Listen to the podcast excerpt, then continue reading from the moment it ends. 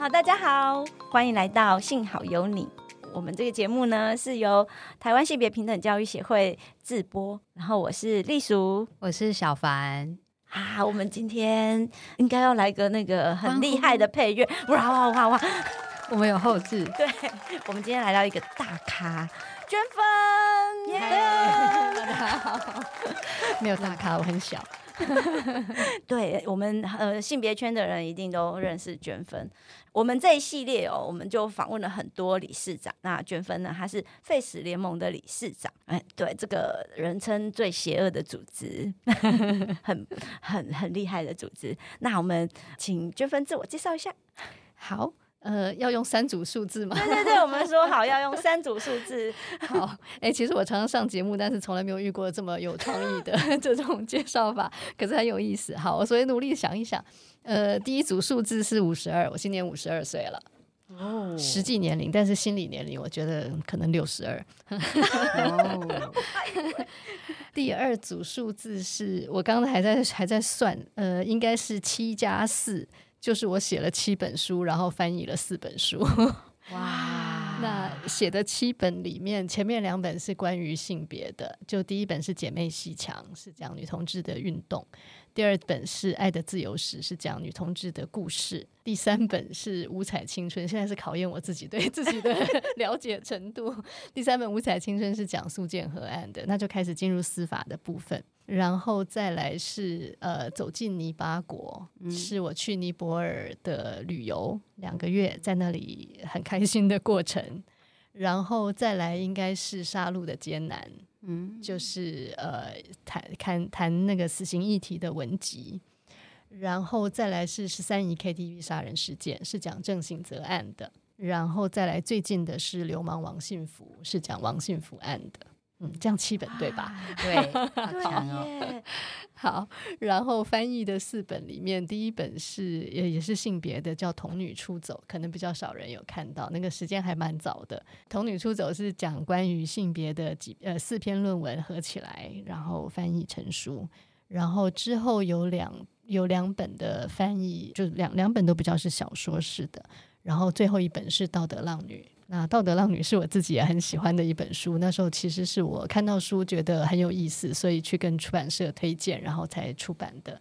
所以七加四，好，这是第二组数字。好，那第三组数字就是二零一零。二零一零年对我来说是很重要的，呃，爆炸性的一年，因为我觉得社会其实社会不接受这个议题，我不会很惊讶。可是我大概我最惊讶的就是，我觉得社会的那个不接受。是用一种呃非常反智、非常耸动的，然后用非常激烈的语言，然后充满了人身攻击。那过去这种人身攻击，你可能可以街头巷尾，也许看到有人吵架的时候是用那样的语言，可是报纸上不会，电视上不会。但是我觉得在二零一零年那个大家支持死刑的那个社会风潮里面，我觉得那个太疯狂了，因为你可以看到报纸上。然后呃，谈话性节目，然后好像人身攻击已经没关系了，什么都可以骂。我在那个气氛里头，其实是那个气氛大概是最直接的把我推进来吧。好，就是我有点觉得好像这个是，这是我过去参与过的的这个社会运动，然后我现在我觉得他们有难。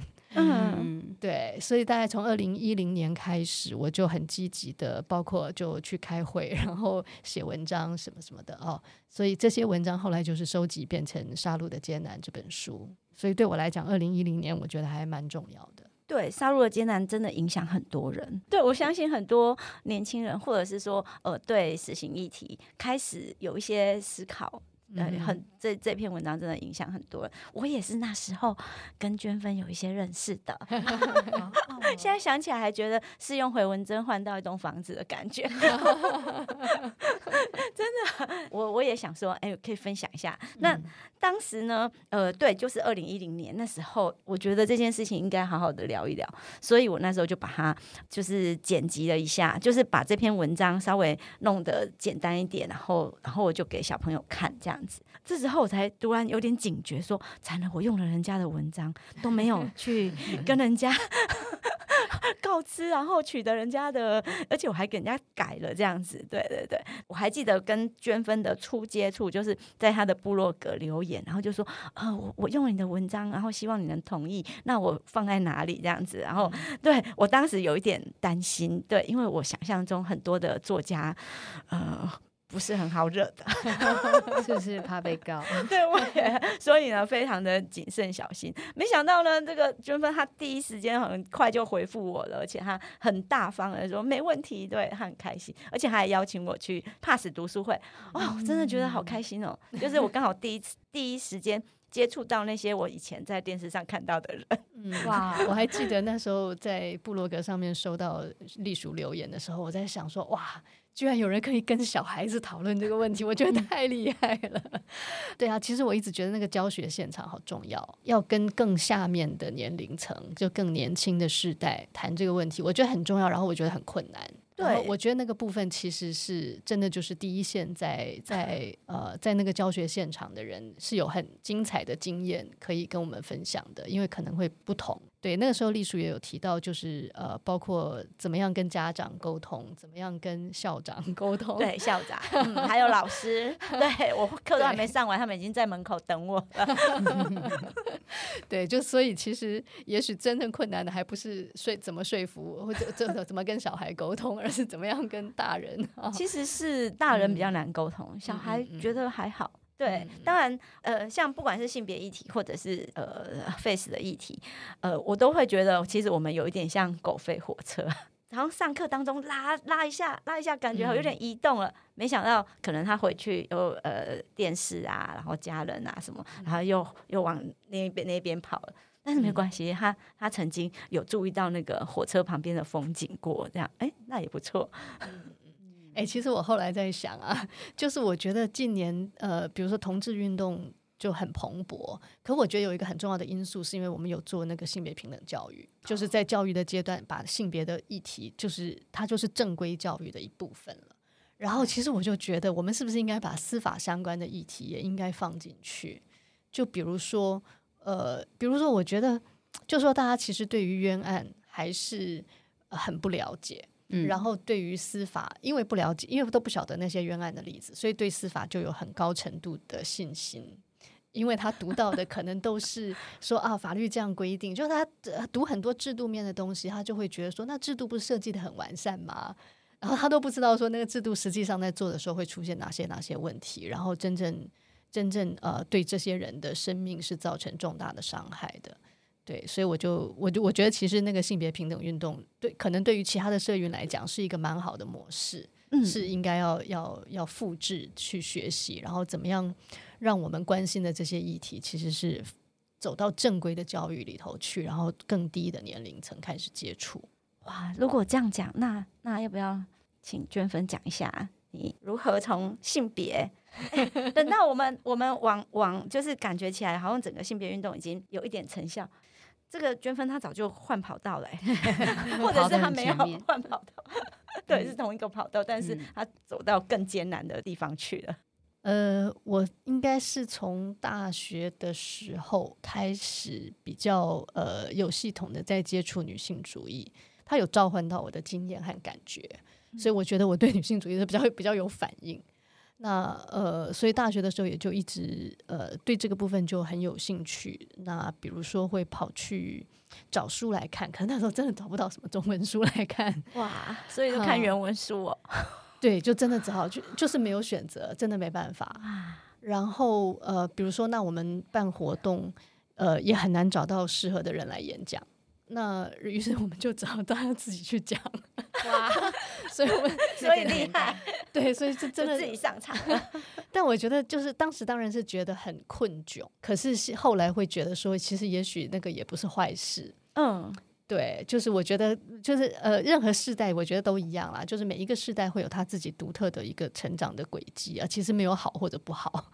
那当然，我们那个年代的经验，可能到后来也没有必要去复制。可是我觉得那，那那我们就是经过了，我们就是在那个状态里面，然后用我们的方式去回应他嘛。嗯，那我们那时候，比如说社团里面办活动呢，常常就是，比如说啊，台大有女研社，清大有女研社，然后大家就互相支援，所以我去那里讲，然后他 请他们来讲。然后我们办活动，假如来超过十个人，大家就觉得耶，活动好成功啊。然后假如三十人，就叫做爆场。假如五六人呢？好了，正常，我们就，而且那可能五六人就都是已经认识的这五六个人，现在也是这样啊？真的吗？也有，现在也常常这样。我知道，因为你的场合已经不一样了，对我们来说，我们常常有时候要面临那种五六个人这样。对。不，所以后后来我遇到那种人比较多的场合，或者可能呃更年轻的运动者可能会问说，呃，就是怎么样坚持下去？我心里都在想说啊，我们当年更糟，我觉得现在我怎么看都觉得已经很厉害了。那呃，然后因为真的没有中文书可以看，所以我就记得我就去师大图书馆，真的就在那个 section 那里，就是一本一本的看着书名，看着书背，然后想象觉得哪一本可能比较好看，可能比较比较像是我想要的，然后我们就这样组读书会，就自己读。哇，对，感觉很原始哎、欸，对。对。对，可是我觉得也很好玩，那就有一点像小孩抓周那种感觉，就是你就在一个海里面，你随便到底什么东西会吸引你，然后嗯，好一本书可能拿出来摸两下，然后哎不喜欢放回去，可是你这样的这个摸索的过程里面，那个找到一个真的看得进去的，好，那那那个东西可能就是跟你的想法比较有互相互相呼应的部分。所以大概就就在这个状况下，然后我觉得现在大家可能很难想象，我们在那个时候呢，比如说那学校里头跟我们同辈的男性，诶，老实说，他们实在是很逊，认真的，就是学校里面也会有进步性的社团，就比如说这些男性可能是。呃，他们对于威权统治是比较有反应的，所以他们也是蛮有批判性的。可是他们在性别上面呢，可能仍然是，呃，不，我们不会觉得他是我们的同伴啊。然后那个时候，其实大家的关系有点紧张啊，就是处在一个恐同平衡。我还记得那时候，我有参加过那个就是台独相关的社团，哦、然后每次进去，我都一直。听到很多非常非常父权的话语，哦、对，就、嗯、那种那种氛围，然后我想说，哈，这这这个，所以我也没有办法待久，这样的感觉，嗯嗯嗯、对对对。然后可能有一些就是实际对待上面的没有反省，呃，就是比如说他可能看到学弟。会觉得他在培养未来的接班者，但是他看到学妹，心里在想说：那谁追哪一个？就是会有那一种，然后或者是对于学妹的一种呃，就怎么讲呃，说不出来的，或者说作为学妹，你可以感觉到那个那个说不出来的一种不重视或者贬低。就我们现在现我们现在比较有词汇可以说了，对不对？现在叫做 mansplaining，对不对？就是看到女的的时候就觉得你什么都不懂，然后再开始他他就开始觉得他什么都。我懂，但其实也不见得。嗯，那呃，或者 OK，那时候我们还常常谈的另外一个问题是，比如说呃，学运性社团很习惯的呃，开会开到很晚，然后最后你就自己想办法啊，就是散会就散啦。好，那男的不会觉得有什么问题啊，骑摩托车回家了。那女的可能有很多问题，比方说有可能有一个问题是，呃，女的是灰姑娘，因为她午夜之前就家里有门禁，所以她可能开会开到九点半，她就得走了。宿舍也有门禁，对。对对，宿舍也是，那所以可能就会变成说，那很自然的这样子运作，这个这种自然状态，大家如果没有去意识到，最后就是男性会做决策，因为女的都已经走了。对，好，然后那如果呃，如果说女的真的撑到最后，那到底她最后怎么样回家？其实那个那个人身安全的问题，也就是她自己去处理嘛，就不管了嘛。哦，然后 OK，在那个年代的同性恋的问题，大概会被看作说，那除非你是同性恋，不然我们其他人都不用管他。就是同性恋的问题是只有同性恋自己去解决。哦，所以如果有人关心同性恋问题，所有人都觉得那他一定是同性恋吧？嗯、一直到后面，我也会面临这种状态。嗯，你常常被问哈？对，都要搬老公出来证明？不用证明哦。我说，嗯，我是有潜力的双性恋，我不是一直都这样讲。呃，虽然就是说这些现象，我相信现在还是残存着，可是我也我也蛮惊喜的发现说，哎，改善很多了，至少。对啊，我就觉得性别意见，某一个时候我就发现说，哎，呃，这个同性恋的议题变成说，呃，我看到很多年轻的一代是不分自己的这个性倾向，好像大家有志一同的，所以我觉得这个东西其实就是就真的是性别平等教育的一个重要的的这个成果。就同性恋议题没有被局限，认为说是少数人自己去解决就好这种问题。对，呃，性别女性问题也不会认为说你们女的自己去解决。嗯，啊，就是它比较大的程度上面，就是增进了大家的接受跟了解。呃，当然 我们这一代的呃，其实可能各国都一样，就总是女性的进化比较快，男的 男的进化常常是要迟一代。就是我们看到下一代的男性会觉得说，哦，这这样差不多比较好一点了。常常有这样的情形，我我自己都有感觉，然后我就觉得意男就会被我们觉得意男已经变成是一个，嗯，好像在形容某一种不进步的男生的语 汇这样子。不过大家有啦，有有互相在召唤。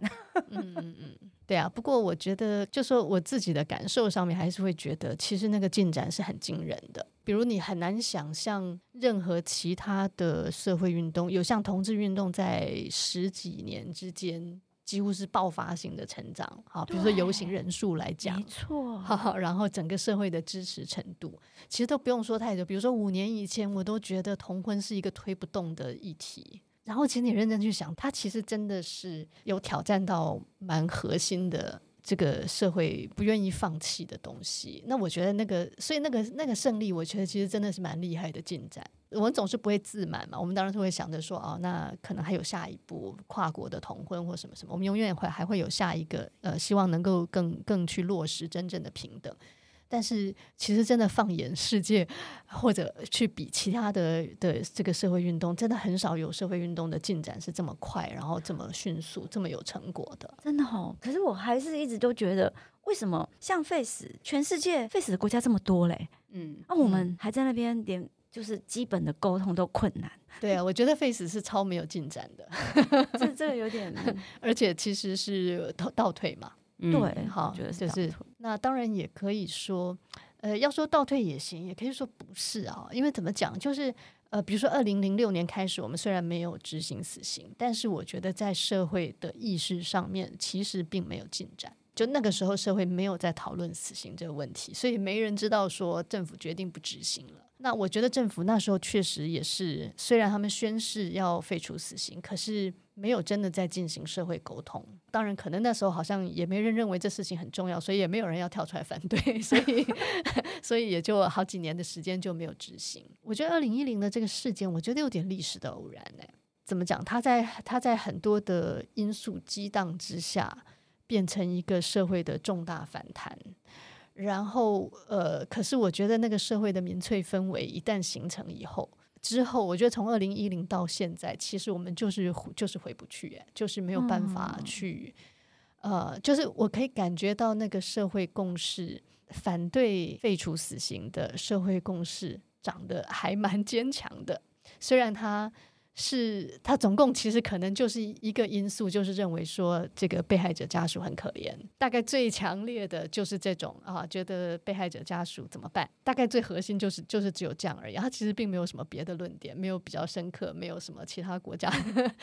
但是反复的就是同样这么一个东西。但是看到，我觉得这些年来，我们其实花很大的力气去谈，比如说被害者支持系统。好，因为很多人都会问我们说，那有的比较不礼貌的会问说，那假如你是被害者家属呢？比较礼貌一点的会说，那你们怎么考虑这个问题？那我们当然不断不断的被问，当然其实这个问题我们本来也就是很呃，对我们来讲也是很关切的问题。那我在很多场合，我们很呃很多的这个呃认为应该 face 的同志也都是一样，我们不断的在谈，其实被害者支持系统应该要。应该要建立嘛，哈。那被害者其实他真正需要的权益，不是不应该是把死刑当做礼物送给他，然后就会忽视其他的这个权益的支持和照顾。那那个照顾的部分，其实才是真正重要的，哈。其实总共就是三个因素嘛，第一个是金钱的补偿，第二个是法律协助，好，因为可能这个司法案件呃需要上法庭，所以被害者家属其实需要去了解那。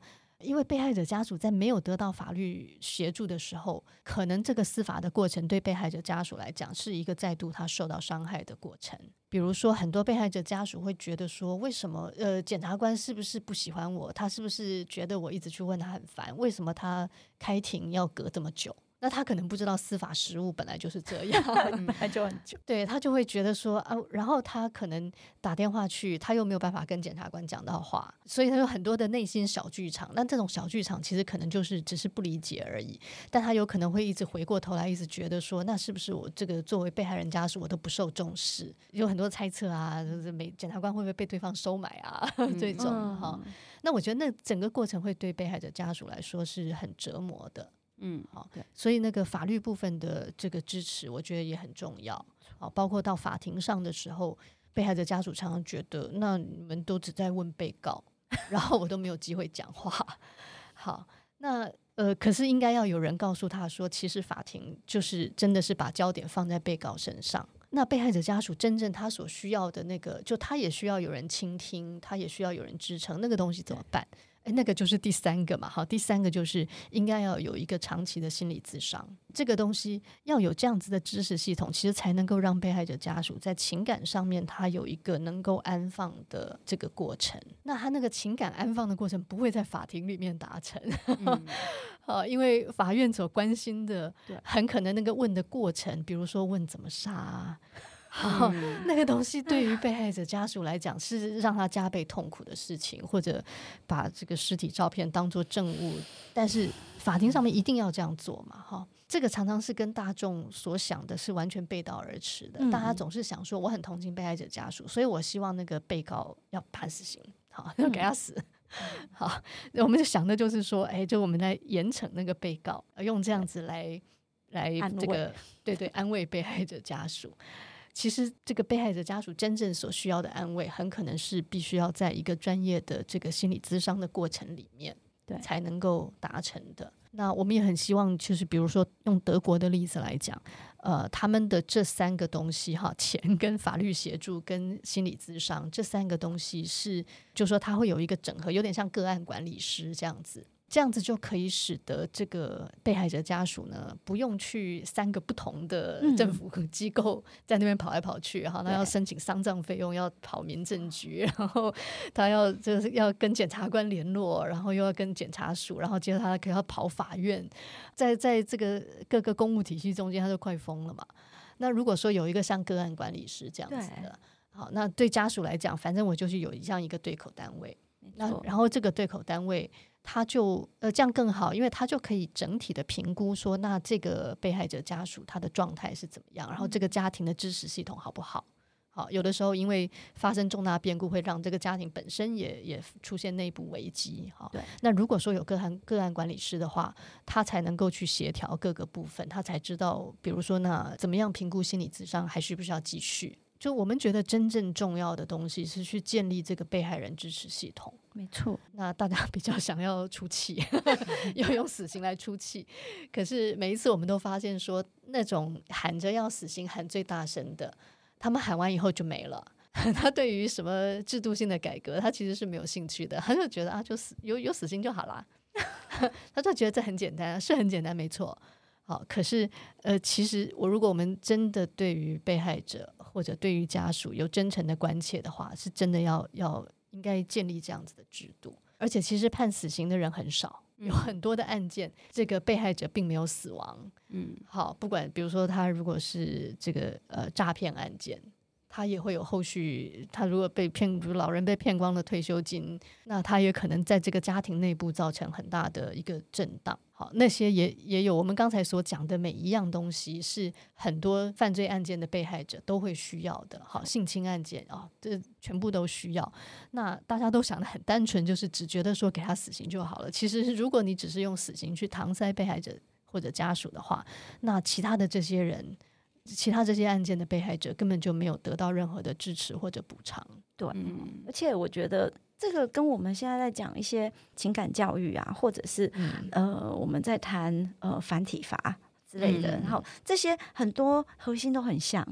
对，到底我们主体是谁？嗯、我们到底关心的是什么？然后我们希望用什么方式来建立这个系统，然后让让这个里面的人不至于坠落啊，不至于自伤或伤人啊之类的。那这些。东西很像啊，对，我们在谈情感教育，是不是也是我我自己觉得这里面有很多类似的东西，而且我真的觉得不晓得是不是因为教育体系是呃，就是 长期以来这个转型正义都一直没有做好，所以那个威权其实都还是在里面。嗯哼，对，所以你看这样子，呃，一样在里面的人也不太被重视，大家重视可能这样。规矩、法治到底是什么？礼貌之类的，品德，好讨厌。对啊，所以刚才娟芬讲说，哎，司法有没有机会像性别平等教育一样进入到教育里面，然后，然后有机会在里面好好的，嗯，这算什么？发挥影响力哈。嗯，对。然后有有机会像呃，就是性别平等运动一样，可以有开枝散叶。的这个可能，你觉得呢？我相信听众听到这个部分一定非常的支持，而且会很有感觉，因为我们听众应该很多呃想要关心情感教育的这些老师或学生，那这些我们其实推情感教育也是有困难的，就是在校园里面，因为让学生要有主体性，那可以表达，然后可以被听见，他们可以光表意权这件事情，其实就。非常困难的，让师生之间不要对立，我觉得就已经很困难了。我觉得这些都很相关。就是刚才娟芬提到那个情感安放，我非常有感觉。就是我们我觉得整个社会并没有让每个人去学习到什么叫情感被安放。嗯，即便我们可能还不是被害者，可是我们就没有那个空间去练习，就是怎么照顾自己的感觉，或是。自己有感觉的时候，怎么好好的去表达？对，在最前端的时候，我们就没有这个机会去练习，然后也没有这个空间。就是你在校园现场应该有看到很多，就是小朋友吵架，他其实是没有办法说出感觉的，他就是会生气，然后想要告诉老师说是你的错，那你应该要处罚他。那就只有讨论对错，可是没有讨论。那我的感觉到底是什么？然后我们之间的感觉其实可能是有连接的，这个部分是完全被忽略的。对你这样，你你是不是想要 进行我？因为我们一直在讲说找娟芬来，我们这个大咖，对，我们有很多问题想要问他。那其实我们从他的著作里面是得到非常非常多的，呃，不管是在性别上或人权上的养分是很多。就就好像你那时候，呃，要辛苦的在那个在图书馆里面抓周，嗯、我们可以不用，我们可以呃，就是有钱人的脚步这样子。然后呢？娟芬她翻译的那个《道德浪女》，嗯，对，刚才讲到的，刚才讲到很多东西，其实很多非常核心的东西很像。我我很想知道，你要不要再、嗯、再说一次，嗯、你为什么会想要翻译这本书？嗯，怎么发现的？好好，哎，不过先回应一下，我确实觉得就是呃，死刑的问题，我真的觉得跟教育体罚很像啊，因为呃，就是怎么样的思维会觉得要有死刑？其实同样这个思维，就是以前会说要要用要用能力分班，就是我要从学生里面挑出聪明的，然后我们来升学，哈，嗯、然后笨的呢 就叫做放牛班，我们就放弃他。所以学校里面所有的资源都会放在那个可以读书的小孩身上，那就是就是做这样的区分，然后就是挑出坏的，然后坏的我们就要放弃他嘛。那其实这种想法就是。呃，是管理的思维，但是不是教育的思维嘛？那同样的这种思维，其实坚持要有死刑就是一样的。大家总是会问说啊，可是有的人真的很坏啊，那真的没有教化的可能性啊？啊，其实他就是在想象说有那种教不会的放牛班学生，我们就直接把他打死，其实就是这个意思嘛。嗯嗯。嗯可是这个东西，我自己在成长的年代，我觉得我们大概在教育体系里面都有很多不愉快的经验。呃，因为那就是情感上面怎么讲，非常粗暴的处理事情。比如说班上小朋友，如果有人掉了东西，就首先怀疑那个成绩最烂的，嗯、而且明目张胆的怀疑他。嗯好，我也遇过老师是因为有人掉东西，所以要搜搜书包，书包而且不是全班搜，就搜那个 他认为成绩最差的，就是他印象中的坏学生。然后其实我们都知道说，如果你是成绩好的好学生，你偶尔犯点什么小错，其实就是算了，对，很容易就被原谅。对，老师就会法外开恩。那 没错，然后成绩不好，他就会把你以前的拿什么什么一起加进来，对，可能一个小错就变成对对。然后亲戚之间也可能言谈是言谈之间是很不给小孩面子的。比如说，假如我的小孩比较笨，然后你的小孩成绩比较好，就当着所有人的面就要骂自己小孩笨，好，或者是兄弟姐妹之间的谁成绩好谁成绩不好，就是都是用很粗暴的方式就直接去贬低那个那个成绩不好的。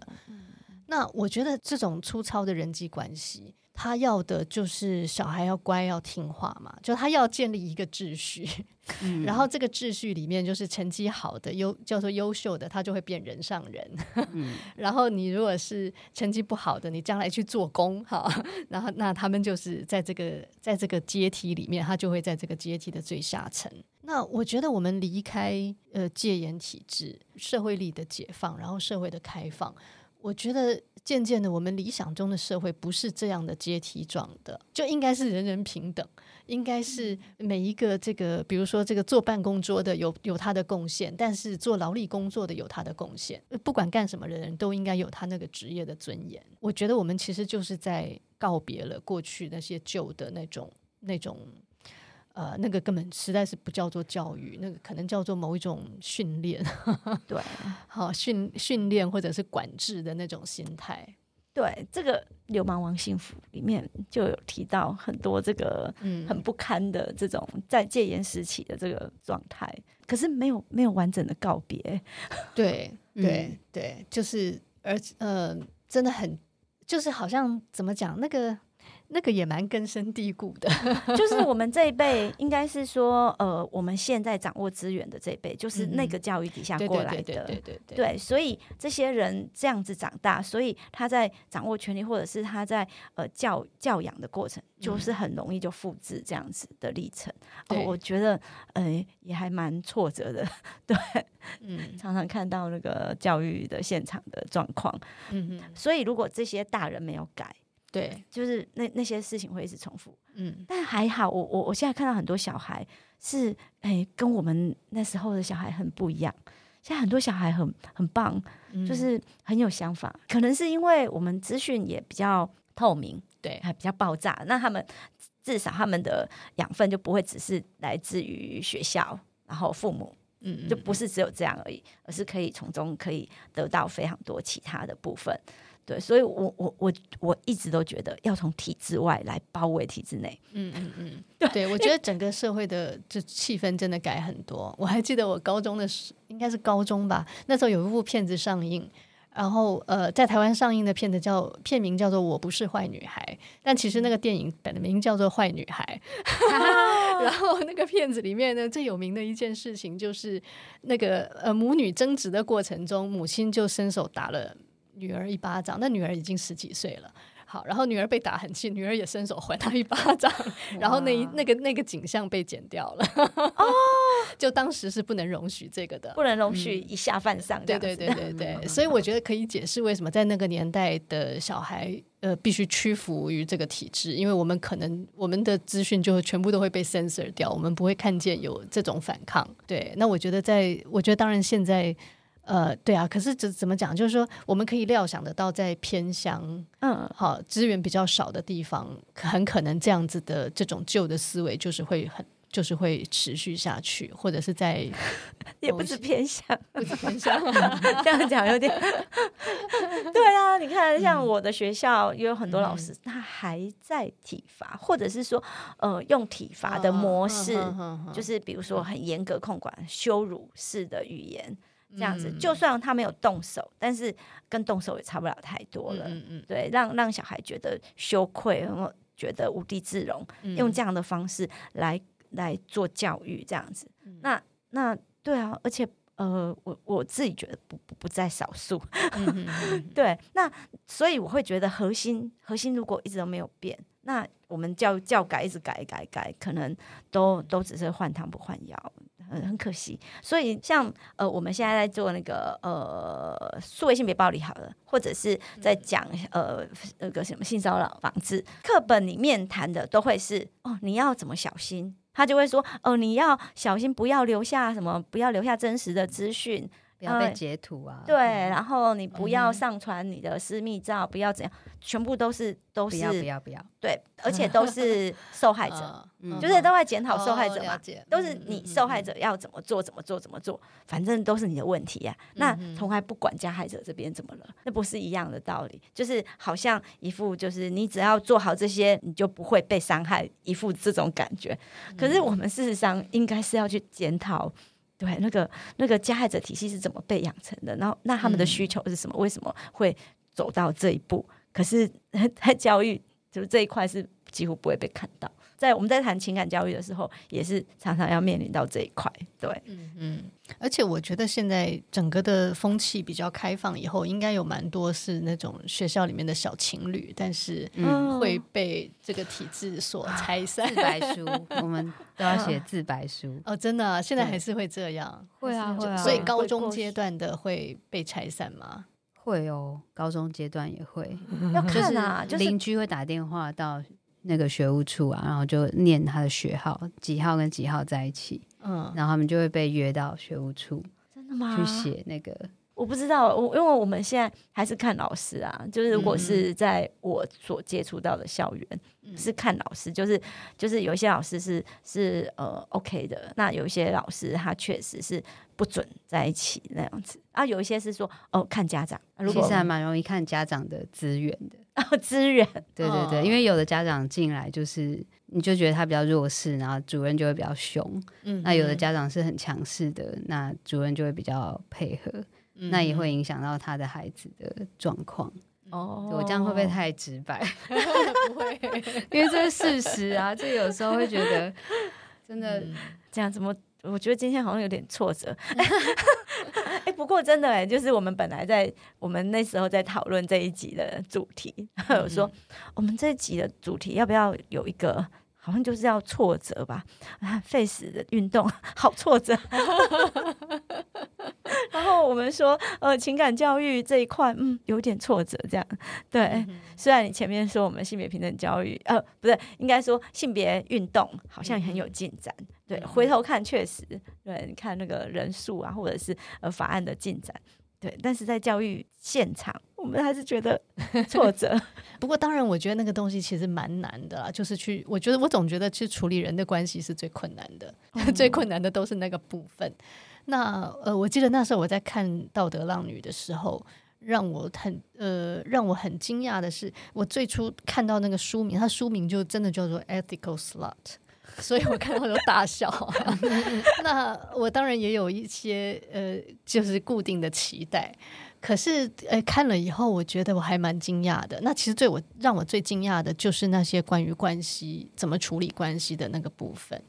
就我觉得只看那个标题的时候，想象中我们都知道说，大概就像是花花公子的对立面。那花花公子就男的去找很多女的，然后我们的想象中那道德浪女也许就女的找很多男的。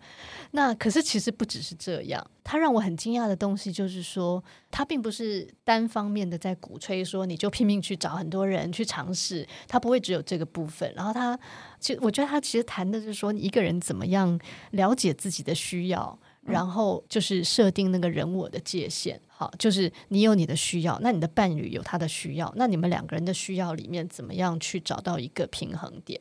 然后他很强调，比方说那个讯呃资讯应该要是透明的，嗯、好，他该知道的要让他知道，至少你们一开始谈一个架构，好，当然有的人是会觉得说我不要知道，好，即使这样子你也可以谈一个架构，比如有的人会觉得说好啊，你去偷吃，那我不要知道细节，对，有的人会觉得我要知道是什么人，有的人觉得你不要告诉我那是谁，嗯、那每个人的每个人的需求不一样，所以这个东西就是要要彼此沟通的。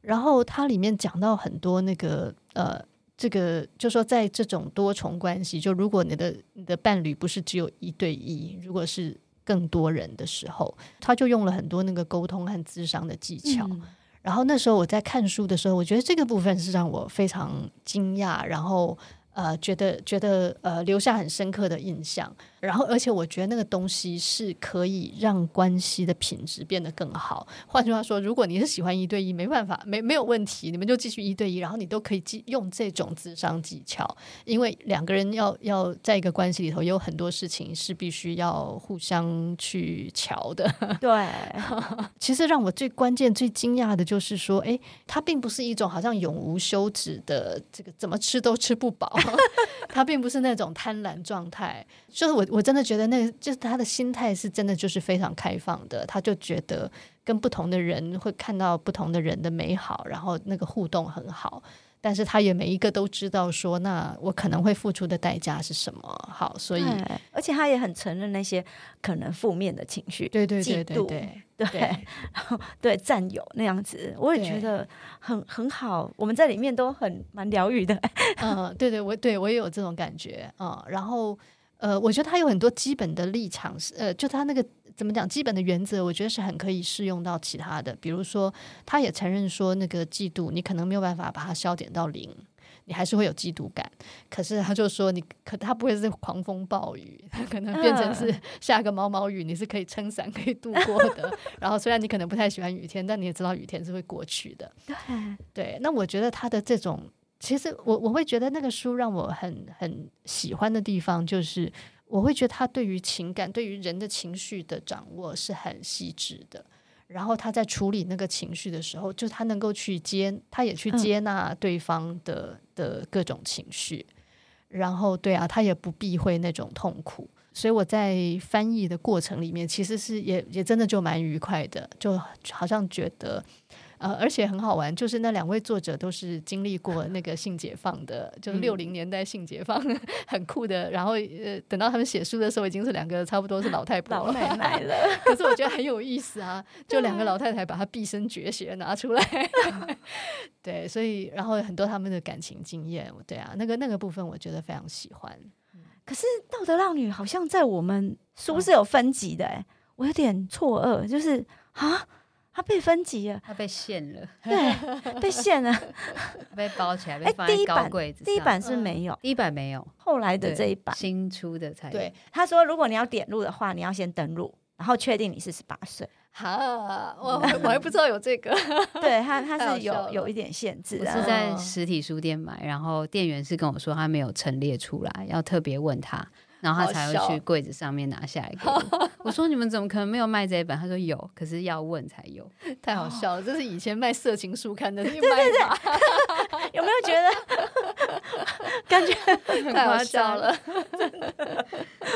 但是我不知道，我我每次都跟我身边的人说，我觉得这本简直就是心灵鸡汤嘛。对，真的，它有好多很可以读，然后可以让自己觉得哇，好疗愈哦，就这种。很多事情被同理了，然后也不会去呃谩骂什么，就是他的那个批判性非常的，就是他不会用一种很让人家难受的一种方式，然后啊温文的非常细致的在抚慰这样子，然后告诉你，对，对我们的关系也可以这样，也可以这样，对。对，然后我记得到新版的时候。就是我记得新版他们讲的更明确，就是他觉得一对一也不失为一一种好的方式。就是一个人在这个人生的过程里面，比如说，当你如果还小孩子还小的时候。有可能你可以用一对一的这种模式来一起养小孩。如果那时候养小孩还蛮重要，那可是渐渐等到你的小孩也大了，他反正他们已经飞出去，已经空巢了的时候，说不定这时候你可以有更多的机会去去进行多重性伴侣这样子的关系。那我觉得他们就是我读会感觉说，这是心灵真正很自由的两个人。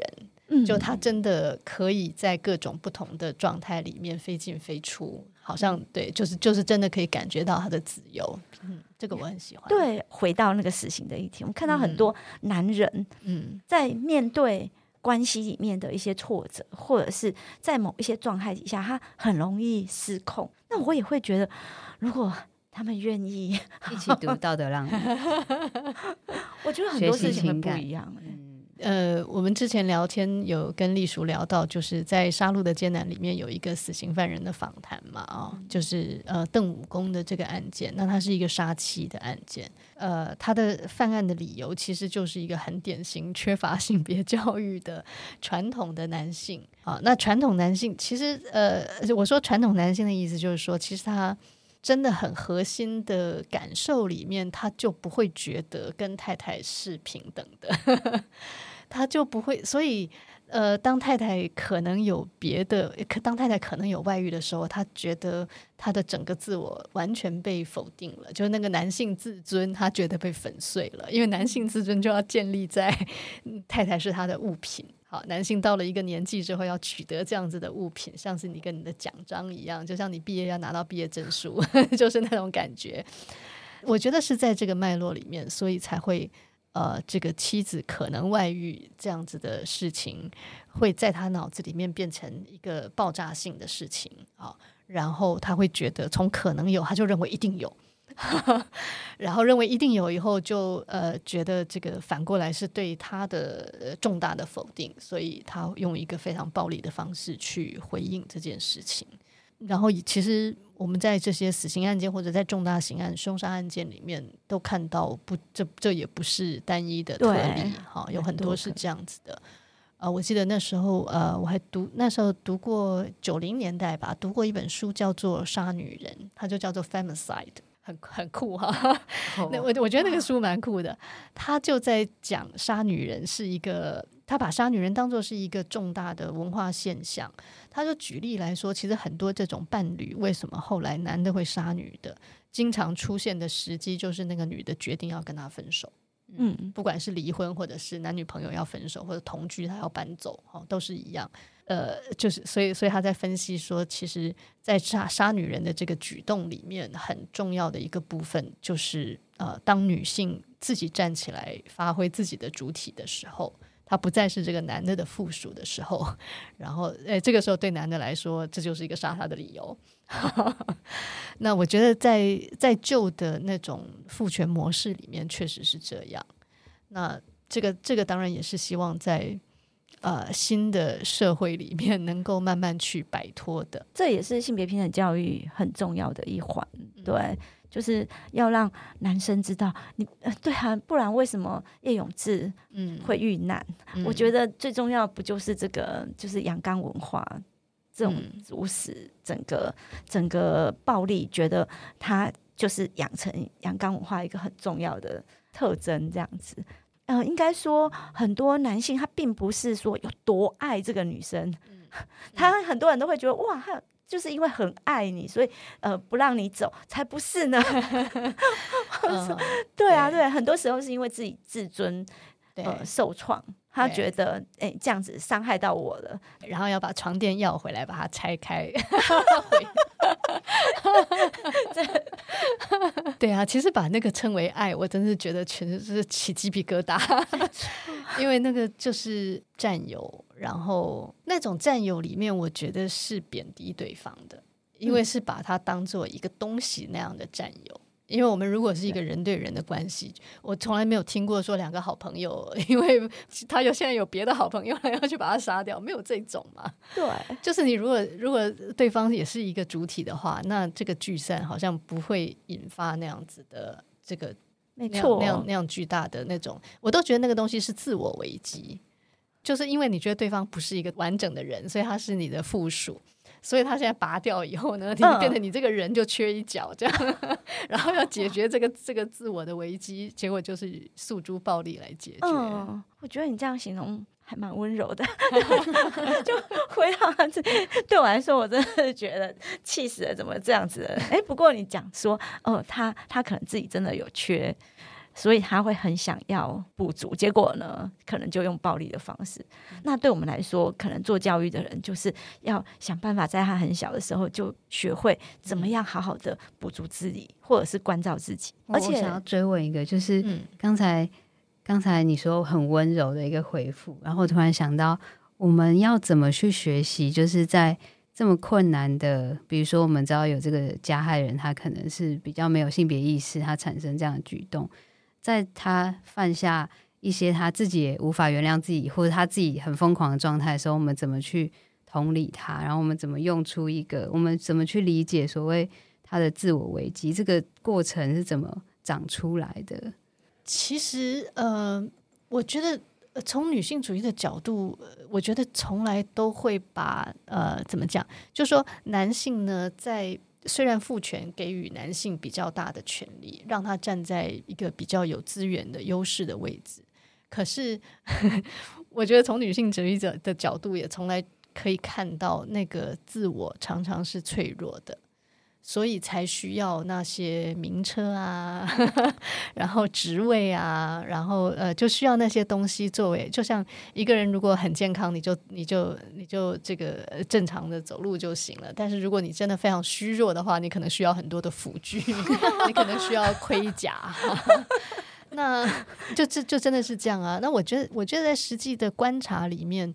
我也经常感受到，就是呃，我觉得男性常常是不太能够掌握自己的情绪，他没有办法分析自己的情绪。就我觉得男性对于情绪，往往或者情感需求，常常是自己处在一个无名的状态，他自己不知道自己是那样。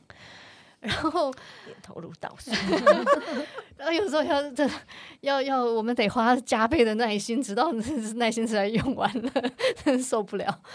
那我觉得这就是真的，我我我是真的觉得男性在情感教育上面好像真的是特别的缺乏。那我不知道是不是呃，是不是女孩子在成长的过程里面，我们非常习惯的被要求要体贴别人。我们很自然的在那个环境里面，必须要去体察别人有什么需要。比如说，我们可能要端茶倒水啊，人家口渴了没有？人家饿了，赶快做东西给他吃啊。就是，然后就是，我觉得女生有这种在成长过程里面学到的这种，不管你最后去不去做，好，比如说我后来呃，经常跟律师们开会，我就绝对不去倒水。我如果去倒水，就 倒给我自己喝而已。这是你克制的。对啊，对啊，我觉得自己去倒啊。对，因为在在某些环境里面，那个呃，就是你的你的付出本来没有什么，但是他有可能在某些环境里面觉得是被当做是理所当然的嘛。所以那个律师。大部分都是男性，呃，起先是，不过到后来其实也就女律师又比较多。哦嗯、然后上次开会的时候，有年轻的男律师来倒茶，非常感谢。对啊，我觉得很好。可是我觉得这些东西，其实我们就是慢慢慢慢的在改变这样子的。嗯，对对。那我真的觉得，就是男性是特别呃。在男性对于别人的情感需求特别的不敏锐，然后他对自己的情感需求可能也不敏锐。比如说，我记得有一次我去爬山，反正就走一个步道，那虽然悬崖边没有说真的危险啊，然后但是当然就感觉很可怕，不是你真的会掉下去的那种，就是而是你就是因为他那个呃是铁架嘛，然后铁架所以你就镂空的，你可以看到底下，但你不会真的掉下去。但是呢，刚好就是一对年轻的情侣，然后那个男的，就是那女的不怕，那女的就走过去，然后男的在后面 惊慌失措，说那很危险，你不知道吗？然后他表现为很生气，但我觉得他其实是害怕呀。嗯，而那女的又不怕，对，人家不怕。我觉得这是很，这是很典型的一种男性处理情绪的方法。他的害怕，但他不敢，他不表现为害怕，他会表现为愤怒和谴责。可是你谴责你为什么不害怕？对对，然后你感 你就是你可以知道他那个情绪的机转是他害怕，但是他他觉得很羞耻，他觉得自己竟然害怕是很羞耻的，男的不能害怕，所以他才变成是愤怒。啊。可是他们自己不知道，他很烦，而且说破了他会他会更生气，而且他们好像包装成我是为你好，我是我是照顾你，我是在担心你。对，然后你就会 给他看，我们可不可以顾好自己？嗯，对，真的。可是这这里真的，我我我也觉得说，我们的教育其实这块就算是现在也不多。嗯，对，就像你说性别平等教育，虽然我们入法，可是它终究不是一个，就是每每学期要有四小时啊，但是它不不是被规定的某一个领域，嗯，所以就很看老师怎么上。嗯对，那我现在很多就是在性别平等教育的那四小时，也可能会上称哦，那个男生也可以玩洋娃娃，然后女生也可以当消防员，类类似这一类的，嗯，那种很细致的东西，可能就一直没有被照顾到。我是觉得这也是可惜。现在其实有让我们比较放在就是让学生去表达他自己，嗯、所以不管他是什么性别，他其实是可以透过这个情境来说他的想法。我觉得光这一点就已经改变课堂本来的设计方式了。嗯，要要解释一下千德，因为可能 觉分不知道，那刚 好我们可以在节目当中 宣传一下。对，那是我们呃，就是台湾性别平等教育协会历经五年嘛。可能还不止啊，对，更多，对，更多的时间，我们发展出一套呃，就是情感教育的教材，总共有十二堂课。那当初是为了要对抗这个青春期航，大家知道守贞教育他们也有十二堂课，那我们会觉得 可恶啊，就是 这个那我们的性别平等，他们也号称自己是性别平等教育，可是其实都在教守贞。那我们就很想说，我们一那老师没得选，他说哦，性别平等教育，那你叫我不要上这个，那我们上什么？我们就很想。让他知道你有还有很多东西可以选，那我们就发展了一个千德的教材。嗯、那可是我们有一个很重要的主题，我们就要以学生为主体，然后呃，他们所会遇到的各种难题，或者是认识自我的过程，这样子，大家可以呃上网 Google。谦德，所以如果有老师需要这个教材，他会跟你们联系，这样对，他可以在网络上，他就会连到我们的网站，对对对。然后我们就是把 PPT 都做好了，所以他就是可以直接上课。对，我们有一本一本教材，里面有 PPT，然后也有影片、动画影片，然后就会有一些情境脉络可以讨论，然后可以呃一些学习单也可以写这样子。那呃，我们在最后的时候都会想要有一个在《幸好有你》里面的一个桥段，就是呃，我们很希望你可以分享一下你在什么时刻是最喜欢自己的时候。哎，看到这一题的时候，觉得我好像可以回答一个我最不喜欢自己的时候。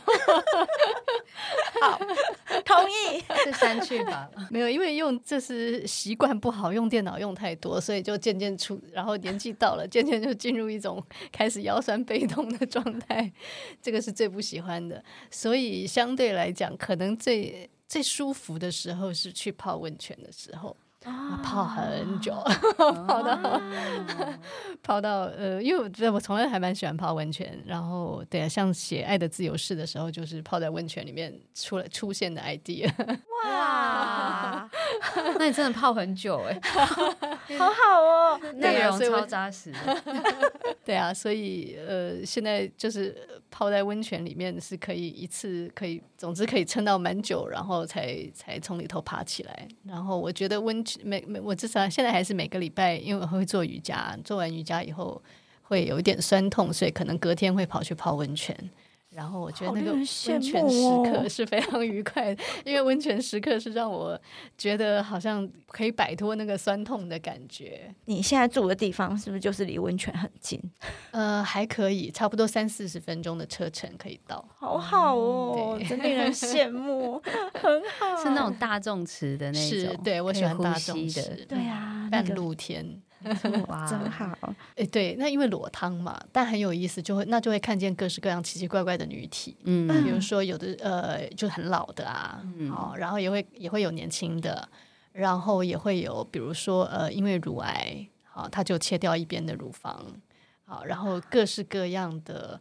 呃，我觉得那个有个过程会很好玩，因为在池子里面你会看见，就是女体有各式各样的形状，很自然。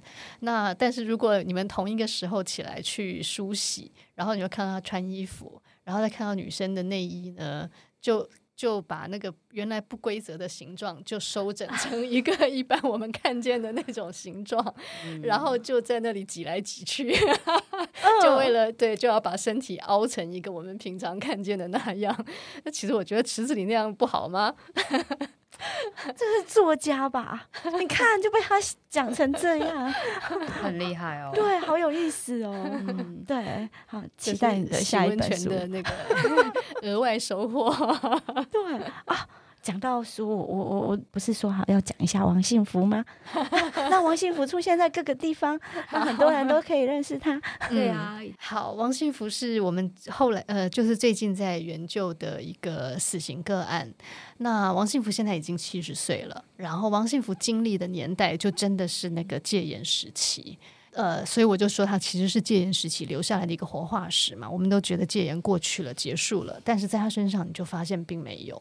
那他是蛮不幸的，就是他刚刚成年的时候，十八岁，那个时候还有整个这个流氓制度。呃，虽然最近很流行要扫黑，有人又又在说这个流氓都应该怎么怎么样，但是其实，在戒严时期的这个流氓的认定是完全违反法治原则的啊，就是他完全没有经过法院。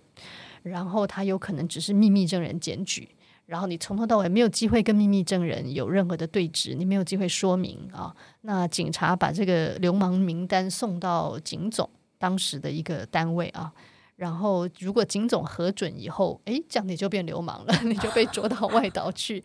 呃，不，他完全没有经过法院哈，所以你也没有没有人帮你辩护的，那你也不知道他关多久。呃，这个通常是三年，可是三年可以延。可以延期，那确实有人就不断的被延长。好，那王信福很不幸的，他就是在十十八岁才刚刚成年的时候就被认定是流氓，然后被关到外岛。呃，后来他就有机会呢，他就逃跑，逃跑了以后被抓回去。哦，然后诶，这就是他的第一个前科，叫脱逃罪。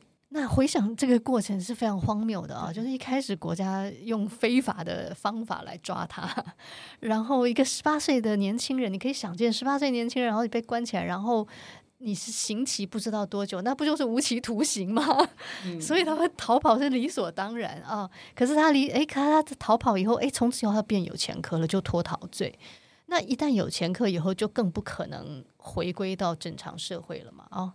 所以呢，在他。这样子脱逃又被抓回去，然后又坐牢，坐完牢继续在管训，然后又脱逃，然后再抓回去，就是在他在这个无间无尽轮回里头，很多年之后，后来他终于放出来，确实他就是变流氓了，没错。那呃后那这这个故事发生在他三十八岁的时候，那呃距离他十八岁也已经过了二十年了，到三十八岁他慢慢迈入中年，他以为。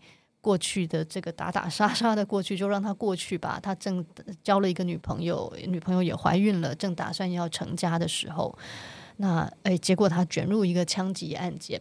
那这个呃，现场有一个年轻人打死了两个人，然后这个年轻人其实是在场另外一个老大的小弟。可是呢，因为王信福是有前科的，他有这个，他又过去又是流氓，所以王信福就被怀疑是这个案件的主使者，然后最后呃被判了死刑。那王信福的这个整个过程，我觉得对我来讲，我感受到的就是说，其实是一个在一个高压的统治底下。你觉得这个人不管他做什么事情都是错的。他最初为什么被判定为流氓呢？因为他穿花衬衫，嗯，然后因为他头发留太长，然后因为他夜间游荡。好，这些事情我们今天在讲起来根本就是好笑。这些事情我们随便的做一一拖拉苦都没有关系，没完全没有办法想象说怎么会因为这样子会会被抓去外岛管训，太夸张了。可是，在那个年代，真的就是这样做。然后，这个流氓这个烙印一旦烙下去以后，就再也没有办法拿掉了。那从此对他的整个人生，就完全让他走向另外一个方向了。那所以，这个书的书名就叫做《流氓王幸福》，因为我真的觉得，在他后来被冤枉的这个案子里面，最关键的一个因素，就是因为他是流氓。啊，这个烙印已经在那里以后，啊，你反正就是坏人嘛，所以有坏事一定就是你做的嘛。这就跟小时候东西不见了，老师就会搜那个 坏学生的书包是一样的嘛。他就已经被认定是坏学生了。那呃，可是我我我也就借由这本书来谈这个案件，然后也谈戒严时代的那一段的历史。那因为我觉得其实呃，我们真的很需要深切的去理解过去。在那个高压统治，然后他对人所造成的伤害，然后冤狱造成的伤害，那我们才能够在未来去避免再再再让这样子的体制的不正义继续的延续。他还没平反呢，对，他还在台南看守所，然后还是在待死之中，就是他现在是死刑定谳嘛，那所以哪一天如果法务部长发神经，决定要 枪决的话，也真的就可以做，所以是蛮可怕的。对啊，而且年纪这么大，就对那个自由的日子 是。所以，如果越来越多人关心这件事，也许他命运会有一点不同。很希望这件事可以让越来越多人可以重视他，这样子。那我们今天就差不多到这里喽。我们要追踪，就是台湾性别平等教育协会。